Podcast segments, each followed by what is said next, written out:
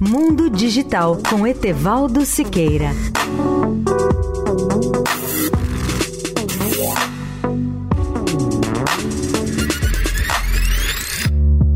Olá, amigos da Eldorado. Quando falamos em robôs, a primeira ideia que me vem à mente é relembrar que os robôs não passavam de mera ficção até há poucas décadas. Aos poucos, entretanto, eles se tornaram realidade. Lembro que a palavra robô tem origem na palavra tcheca robotnik, que significa servo ou escravo, e foi usado pela primeira vez no sentido bem próximo do atual pelo escritor tcheco Karel Kapek em 1923 para designar uma espécie de homem mecânico. É curioso que boa parcela do mundo ainda guarda essa ideia de que o robô tem que se parecer com o ser humano, embora existam muitos robôs que realmente são humanoides ou parecidos com o homem, o conceito de robô é muito mais amplo e envolve não apenas máquinas autônomas projetadas para executar múltiplas tarefas, assim como softwares que atuam no meio virtual e da inteligência artificial. É essencial lembrar que a tecnologia dos robôs tem evoluído de forma surpreendente desde a década de 1990. Essas máquinas ganharam muito mais precisão de movimentos e qualidades que imitam os sentidos humanos, como o tato, a visão e, em casos especiais, até a audição e o olfato.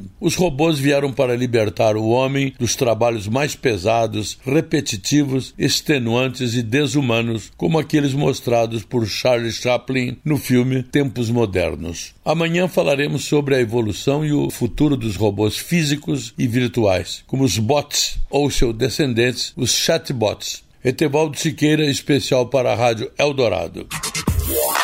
Mundo Digital com Etevaldo Siqueira.